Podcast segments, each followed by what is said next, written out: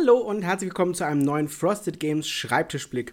Diesmal bin ich wieder mit einem Redaktionstagebuch für euch da. Das heißt, ich rede heute ein bisschen über die ja, Hürden und Freuden und was mich alles beschäftigt hat bei Flippermania. Das wird wieder so eine Folge, wo ich ein bisschen ausholen muss. Und das liegt daran, dass die Bearbeitung von Flippermania wieder eine ziemliche Herausforderung war. Ich habe das Gefühl, dass immer, wenn ihr mich mit einem Redaktionstagebuch hört, ich mittlerweile sagen muss, oh, das war eine ziemliche Herausforderung, weil wir uns schon immer so Sachen ans Bein binden, die nicht unbedingt einfach umzusetzen sind. Aber deswegen mache ich meinen Job ja auch so gerne. Flippermania war ein Spiel, das wollte ich von Anfang an unbedingt machen. Aber die erste Hürde, die fing quasi schon an, als ich Flippermania zu Frosted Games bringen wollte. Und das lag daran, dass die Anleitung, die wir bekommen haben, das ist bevor das Spiel tatsächlich rauskam, also bevor die finale Anleitung fertig war, haben wir eine Anleitung zugeschickt bekommen. Wir haben den ersten Tisch zugeschickt bekommen, Carnival. Und wir äh, haben gesagt, auf geht's, los geht's, äh, spielt mal und sagt, was ihr davon haltet. Ich habe das Spiel also gespielt und äh, ich hatte ungefähr 10 Millionen Fragen. Ich habe aber das Gefühl gehabt, dass ich mich durchwursteln konnte. Ich habe eine gute Beziehung zum, zum Autor, ähm, Jeff Engelstein, und habe mir schon so ein paar Fragen gestellt, so wie funktionierte das, wenn das passiert und so weiter. Und konnte mich gut durchmachen und habe ein richtig gutes Gefühl für das Spiel bekommen. Dann habe ich es natürlich dem Matthias gezeigt, meinem Chef, und habe gesagt, Matthias, spiel das mal. Das ist mal was komplett anderes. Ähm, bei uns hieß es nämlich lange Zeit, ja, Achtung, wir machen keine Roll-and-Ride-Spiele mehr. Ähm, einfach weil auch der Markt an Roll-and-Ride-Spielen ähm, wirklich voll und zu ist. Jeder macht Roll-and-Ride-Spiele und das, die sind alle irgendwie das Gleiche. Ja, alle machen mal ein bisschen was anderes, aber es ist im Grunde genommen immer die gleiche Soße. Und deswegen haben wir gesagt, hm, okay, wollen wir eigentlich nicht machen. Matthias hat es gespielt. Ähm, Matthias sagt mir ein paar Tage später, hey Ben, wir haben es gespielt und ähm, wo war nochmal das Spiel? Das hat bei uns überhaupt gar nicht gezündet. Und dann dachte ich mir so, hm, seltsam. Also, es ist, es ist, ja, wir haben manchmal etwas unterschiedlichen Spielegeschmack, aber dass es so gar nicht gezündet hat, dass er überhaupt gar nicht gesehen hat, was mich an dem Spiel so begeistert, ist doch eher ungewöhnlich. Und wir haben schnell herausgefunden, dass er viele Sachen davon falsch gespielt hat. Und das wundert mich nicht, denn diese erste Anleitung, die wir bekommen haben, die war Grütze, das hatten wir ja schon bemerkt. Und ich habe gedacht, naja, ist eine Proto-Anleitung, das wird schon werden. Naja, dann kam die Anleitung raus, also das, was wir dann am Ende als fertige Files bekommen haben. Und die Anleitung war leider nicht viel besser. Ähm, ich, ich habe mich echt, also ich setze mich ja dann immer hin, wenn ich ein Spiel bekomme und fange an, die, das Spiel mal durchzuspielen, damit ich halt Fragen aufschreiben kann, so Detailfragen habe und so weiter. Und keine Ahnung. Ich, also ich war gefühlt nicht fähig, diese anderen Tische zu spielen. Ich äh, habe einen neuen Tisch angefangen, ich habe mir durchgelesen, was dieser Tisch besonders macht und ich hatte keine Ahnung, wie das funktionieren soll. Und dann habe ich mir gedacht, okay, das fängt ja schon mal gut an. Vielleicht bin ich nur der Einzige. Dann waren wir jetzt aber mitten in Corona und äh, natürlich ist eine Herausforderung für jeden Verlag, wie man seine Spiele am besten äh, der Allgemeinheit zeigt das, das, der große Nachteil an Spielen ist ja, Spiele sind analog. also ein Brettspiel muss auf dem Tisch liegen, ich muss es spielen und ähm, ich kann dir keine Demo downloaden lassen oder so. Natürlich jetzt mit Sachen wie dem Tabletop Simulator, mit Tabletopia und so gibt es Möglichkeiten, wie man das machen kann, aber wir Verlage müssen trotzdem so ein bisschen kreativ werden in einer Zeit, wo wir euch das physische Produkt schlechthin nicht vorsetzen können. Ne? Wir sehen uns auf keiner Convention, wir sehen uns auf keiner Messe. Wie können wir euch da ein Spiel präsentieren? Und WizKids, von denen wir das Spiel lizenziert haben, haben gesagt, hey, wir machen das ganz einfach. Wir machen diesen ersten Tisch und wir machen den als Print and Play. Das heißt, ihr könnt ihn dann downloaden, loslegen und ähm, einfach mal Test spielen. Super coole Idee, wie wir übrigens finden. Und dann haben das viel mehr Leute gespielt. Und dann ging es an. Auf Boardgame Geek sind die Fragen förmlich eingeprasselt. Und ich habe also festgestellt, alles klar, ich bin nicht allein. Dann gab es auch viele ähm, Content Creator auf YouTube, die Videos gemacht haben, allen voran Paul Grogan, der auch ein Spiel gehabt hat, also eine Partie mit äh, Jeffrey Engelstein, wo auch er nochmal Sachen falsch mit, also einfach gespielt hatte und dann festgestellt, okay, irgendjemand oder alle Leute scheinen irgendwie das Spiel immer so ein bisschen falsch zu spielen und das kann es ja nicht sein. Ähm, das ist aber eine, ich sag mal, doppelt und dreifache Hürde. Natürlich wollen wir ein Spiel ähm, sinnvoll erklären. Und das heißt, ihr sollt natürlich als Spieler äh, einen, sowohl es richtig spielen können, als auch einen einfachen Einstieg haben. Was macht also jetzt Flippermania so komplex? Und da sollte ich jetzt mal kurz ansetzen. Das Grundprinzip von Flippermania ist super simpel. Wenn ich das euch, ich kann es euch in, drei Sätzen erklären. Ihr würfelt zwei Würfel, ihr sucht euch einen äh, aus und mit diesem Würfel kreuzt ihr ein passendes Feld auf eurem Flippertisch an. Wenn ihr also eine 5 würfelt, könnt ihr alle, alle Felder ankreuzen, auf denen eine 5 zu sehen ist. Und ihr müsst euch davon immer von oben nach unten am Tisch runterarbeiten. Das ist im Kern Flippermania. Irgendwas sagen, also super easy, wo ist denn das große Problem? Naja, Flippermania hat mehrere kleine Hürden, die ich euch ähm, wegbügeln muss. Und diese Hürden sind halt, dass die einzelnen Spielelemente alle ähm, ja, gewisse Sonderregeln haben, dass man Dinge beachten muss. Denn dieses ganze Flippermania-Spiel, dieser ganze Flippertisch, der soll sich natürlich wirklich anfühlen wie ein Flippertisch. Und das ist die Stärke und auch die Schwäche des Spiels. Denn ein thematisches Spiel, also ein Spiel, das ein, versucht, ein Thema abzubilden, das, das geht nicht vom, vom Mechanismus her. Das heißt also, der Mechanismus, der ordnet sich nicht dem Thema unter, sondern das Thema äh, bestimmt sozusagen, wie der Mechanismus zu funktionieren hat. Und das ist, was ein thematisches Spiel ausmacht. Das heißt also, dem Spiel fehlt in gewisser Hinsicht bei den einzelnen Elementen eine ähm, gewisse reduzierte Eleganz, das ist aber natürlich gewollt, weil es das Thema abbilden soll. Das heißt aber, dass ihr euch für die einzelnen Elemente immer neue Regeln merken müsst. Das ist nicht viel. Ne? Lasst euch jetzt von meinen Aussagen nicht abschrecken und sagen, oh, was ist denn das dann für ein großes Ding und keine Ahnung. Aber es, es sind halt kleine Besonderheiten, die, ihr, die ich einfach erklären muss.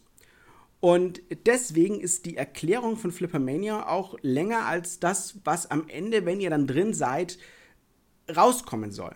Und das große Problem, das eben meiner Meinung nach die, die Originalanleitung hatte, ist, ja, sie hat quasi diese ganzen runtergebrochenen Elemente gesagt, gesagt, du musst doch nur würfeln und runtergehen, so. Aber da in diesem, in, in diesem Raum zwischen du musst doch nur würfeln und dann ein Feld und ein oder mehrere Felder runtergehen, da ist halt sehr viel, da können halt sehr viele Fragen aufkommen, weil, weil, weil halt viele Dinge damit interagieren können ähm, kann ich das ankreuzen? Kann ich dabei das ankreuzen? Wie komme ich dahin? Wenn ich das angekreuzt habe, kann ich da runterfallen? Was passiert im Zusammenhang mit diesem Bonus und so? Und diese Teile muss man halt alle erklären. Dann gibt es unterschiedliche Elemente. Es gibt Dinge, die du einfach so ankreuzt. Dann gibt es Gruppen, die, wo du was vielleicht bekommst bei der einen Gruppe, wenn du es ankreuzt, bei der anderen nicht. Wenn du eine Gruppe abschließt, bekommst du was. Äh, wenn du eine Gruppe abschließt, bekommst du vielleicht einen Bonus. Dann musst du wieder äh, Felder freiradieren, weil du die Gruppe komplett abgeschlossen hast. das sind dann einfach alles Einzelteile. Und dann kommt natürlich das größte Element und das ist natürlich der Flippertisch. Das heißt, wenn die Kugel einmal ganz nach unten gegangen ist, dann kannst du sie mit einem Flipperfinger wieder nach oben schießen. Und dabei gibt es zum Beispiel Elemente, die, wenn du jetzt einen physischen Flippertisch vor dir hättest, klar, wenn die Kugel von, unten, äh, von oben nach unten fällt, kann die zum Beispiel nicht in eine Rampe reinfallen, die von unten nach oben geht. Und bei Flippermania ist das so gelöst, dass man das halt nur vom Flipperfinger aus machen kann, so wie du das in einem richtigen, echten Flipperfinger halt auch, äh, Flipperfinger ist ja schon, in einem echten Flippertisch auch machen würdest. So. Und diese ganzen Sonderregeln, die muss ich also unterbringen. Die muss ich erklären. Ich muss die Elemente alle irgendwie zusammenfügen und ich muss dabei einen Flow reinbringen. Und das größte Problem, das man bei sowas immer hat, ist, dass diese Elemente alle nebeneinander existieren. Mein, mein größtes Problem, ihr könnt euch erinnern, wir wollten ja Flippermania schon, ach, ich weiß gar nicht, wann wir das rausbringen wollten, im Frühjahr. Wir wollten das eigentlich ursprünglich im Januar rausbringen. Das hat sich dann ein bisschen rausgezogen aufgrund von Clash of Cultures, das passiert manchmal. Und dann habe ich mich hingesetzt, aber gesagt, so jetzt arbeite ich an dem Spiel. Und natürlich hatte das schon von vornherein so ein paar Hürden, auf die ich äh, einfach eingehen musste.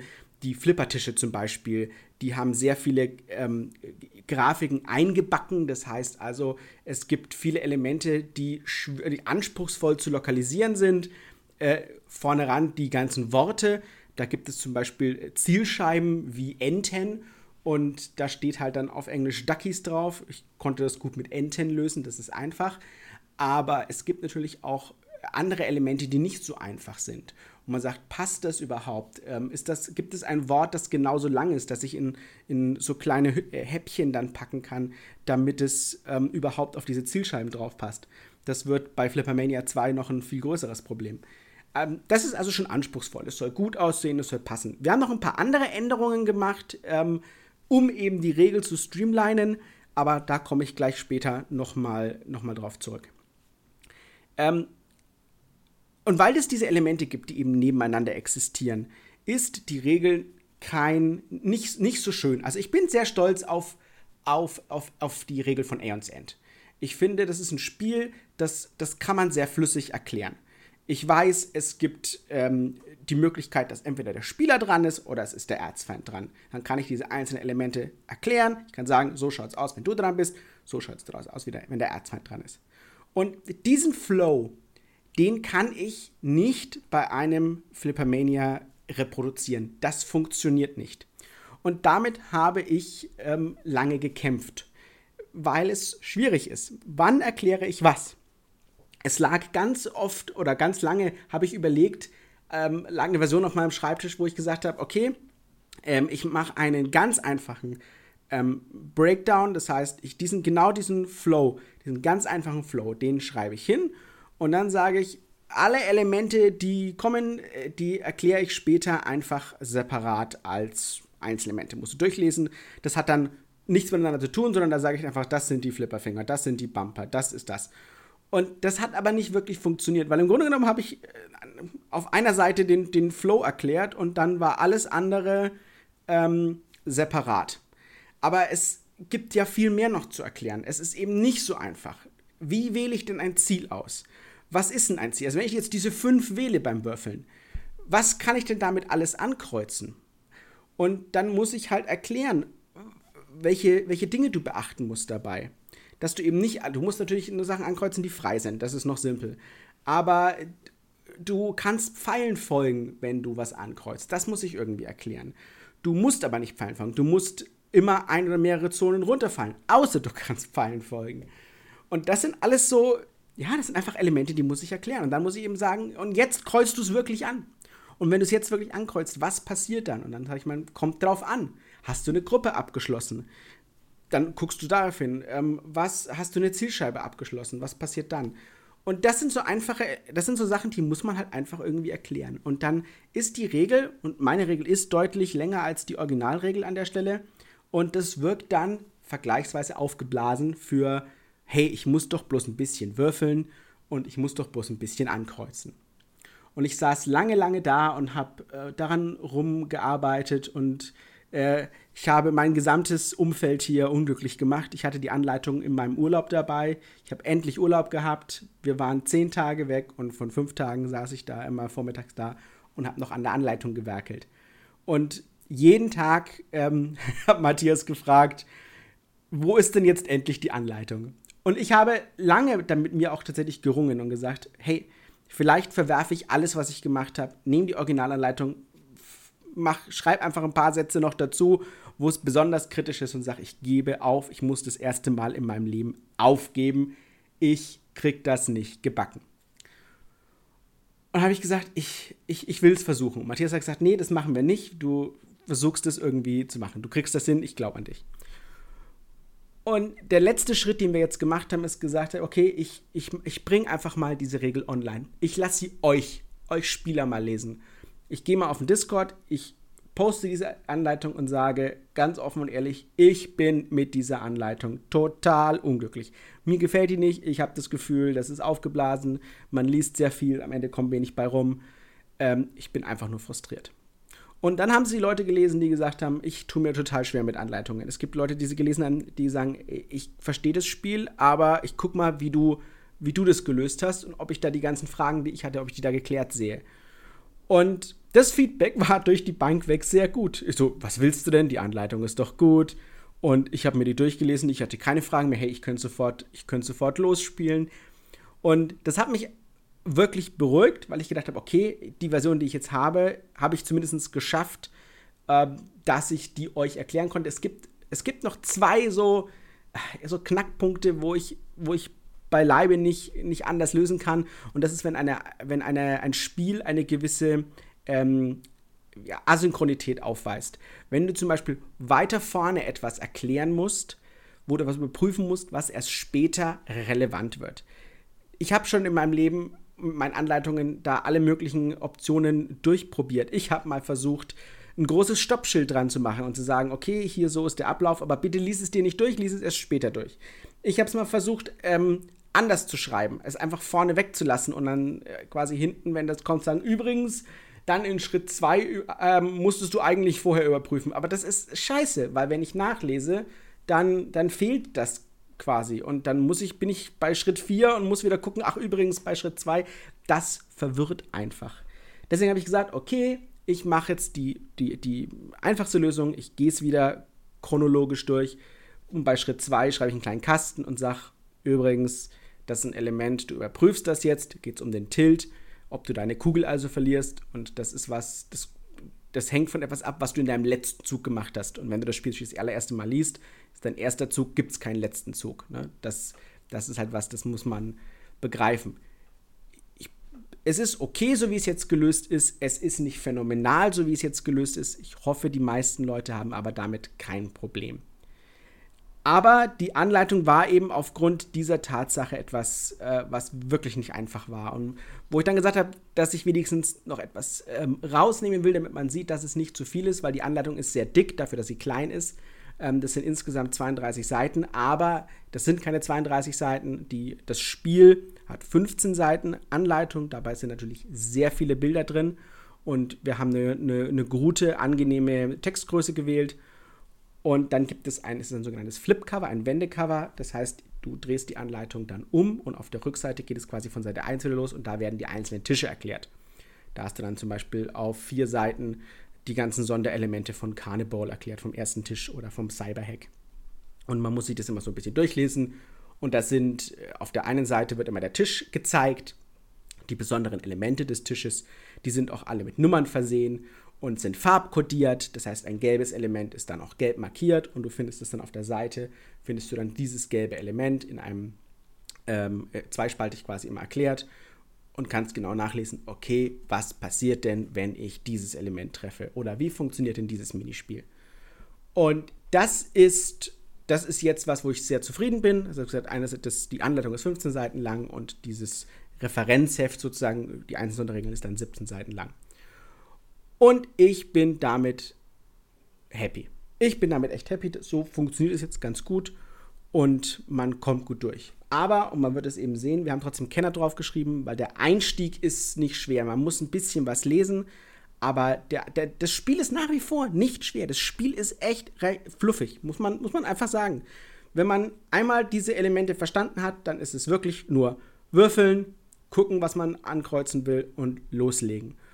Und dabei kommt dann auch dieser Flow, und ich habe ja vorhin gesagt, das Spiel hätte keinen Flow, aber es hat Flow. Da kommt dann dieser Flow auf, dass ich wirklich das Gefühl habe, ich spiele an einem Flippertisch. Und genau das Gefühl, das, was, was mich an dem Spiel so begeistert hat, zu sagen, das ist das erste thematische Roll and Ride.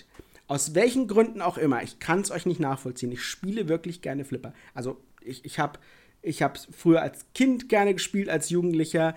Ich habe heute noch auf jedem meiner Devices habe ich irgendwo eine Pinball-App drauf und, und spiele da Pinball, weil es einfach, einfach Bock macht. Und aus welchem Grund auch immer, aber hier ist ein Spiel mit zwei Würfeln, einem Stift und, und Kugelhälften und Sachen, die ich ankreuzen muss. Und es fühlt sich an wie ein Flipper. Und das, wenn ihr fühlt, wenn ihr keine Fragen habt und wenn ihr durch die Anleitung in den Flow reinkommt, dann fühlt ihr das auch. Und dann werdet ihr sehen, dass das ein Spiel ist, wie es so noch keines gegeben hat. Und das ist der Grund, warum wir das unbedingt machen wollten. Und auch, auch Matthias ist jetzt happy, der, der gesagt, lange Zeit äh, so ein bisschen frustriert war, dass es nicht vorwärts geht. Und es tut mir wirklich selber weh, weil ich saß wirklich sehr lange in dieser Anleitung und es hat mich jetzt wirklich die, die erste Hälfte 2021 gekostet für, für eine Anleitung und währenddessen ist, ist nicht viel anderes vorwärts gegangen und das ist natürlich doof.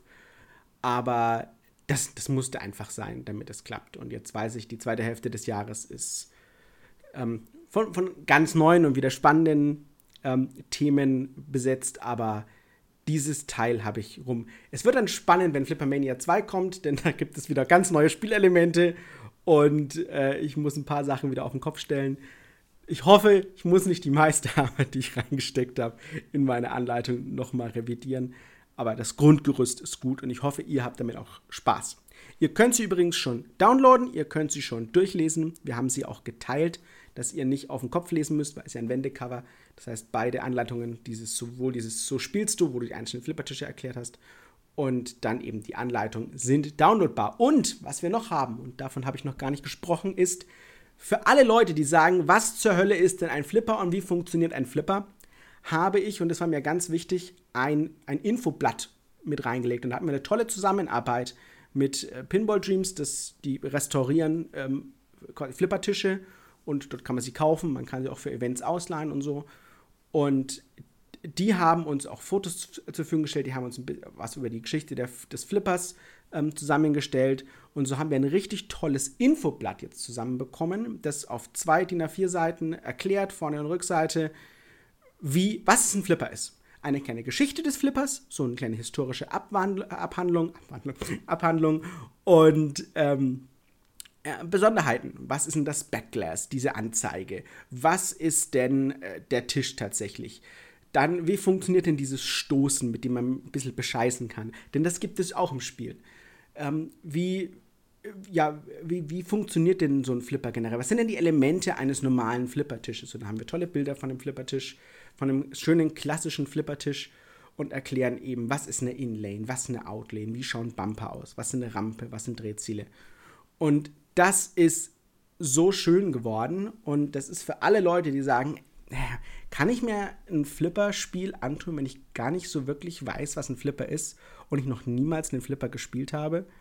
Und dann hoffe ich für euch, dass diese Abhandlung euch nochmal eine Basis gibt, dass ihr sehen könnt, okay, ich habe den thematischen Teil jetzt begriffen und jetzt erklärt mir die Anleitung den mechanischen, wie das Spiel tatsächlich funktioniert. Und so war es auch möglich, eine, eine Hochzeit zu machen von, wir wollen wir wollen nicht peinlich sein. Das heißt, für mich war das, das einer der Hauptelemente ist, wenn, wenn jemand einen Flipper mag, einen Flipper kennt, dann möchte ich keine peinlichen Begriffe verwenden. Da muss Flipperfinger stehen, da, das, da muss Bumper stehen und nicht ein Schlagturm. Und, und das sind so Sachen, die, die waren mir sehr, sehr wichtig, dass man, dass man die korrekten Begriffe eben verwenden kann. Und das ist, ich kann nicht sagen, ich mache ein thematisches Spiel und dann nenne ich alle Sachen irgendwie anders als ob ich keine Ahnung von der Materie hätte. Und so können wir das verwenden und gleichzeitig kann ich die euch aber nochmal in Klarsprache eben über dieses Flipperblatt erklären. Und das, so ist wirklich eine schöne Verbindung zusammengekommen. Und ich bin wirklich mit dem Endprodukt Flippermania jetzt total zufrieden. Und ich hoffe, dass jeder sieht, dass es für ein absolut phänomenal geiles Spiel ist. Jeder dieser Flippertische spielt sich ganz anders. Sie sind in steigendem Schwierigkeitsgrad. Und man hat ein, ein phänomenales Gefühl. Und weil ich das hier noch mit aufbringen wollte, ist, wir haben jetzt gesagt, wir haben die Anleitung so geschrieben, wie wenn du Solo spielen würdest. Das heißt also, das ganze Konstrukt ist aufgebaut, wie ähm, das Spiel liegt als Solospiel vor dir und du spielst es alleine. Und wir haben das zwei bis vier Spieler ähm, System quasi immer in kleine Infokästen gepackt, damit man quasi sieht, was ändert sich. Es ändert sich nicht wirklich was.